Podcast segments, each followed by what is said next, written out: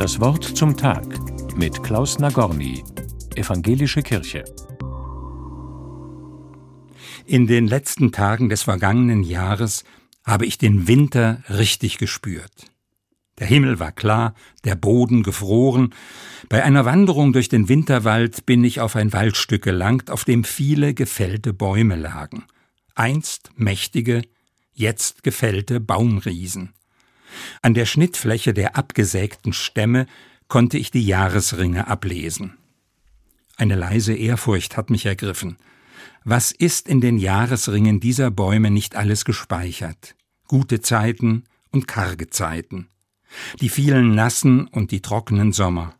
Jahre, in denen ein Baum langsamer oder auch schneller wächst. Mir ist dabei das Gedicht von Rainer Maria Rilke eingefallen. Ich lebe mein Leben in wachsenden Ringen, die sich über die Dinge ziehen.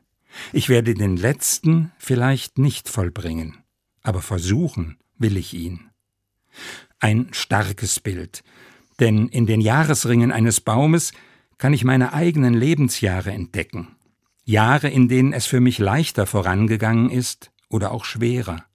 Es hat für mich etwas Tröstliches, wenn Rilke fortfährt, ich kreise um Gott, um den uralten Turm, und ich kreise Jahrtausende lang, und ich weiß noch nicht, bin ich ein Falke, ein Sturm oder ein großer Gesang?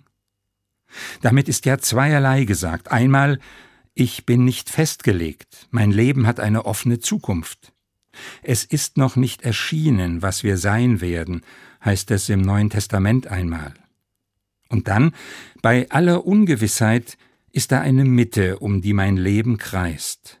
Diese Mitte bin nicht ich selbst. Ich habe sie auch nicht in der Hand. Sie ist eher eine Frage als eine Antwort, eine Suche und eine Sehnsucht, ein Greifen nach etwas Unbegreiflichem. Rilke benutzt dafür das Wort Gott. Ich kreise um Gott, um den uralten Turm, und ich kreise ein Leben lang. Es ist diese Verbindung von Mitte und Kreis, von Bewegung und Beständigkeit, die mich anspricht. Dieses Kreisen ist kein Rotieren um mich selbst.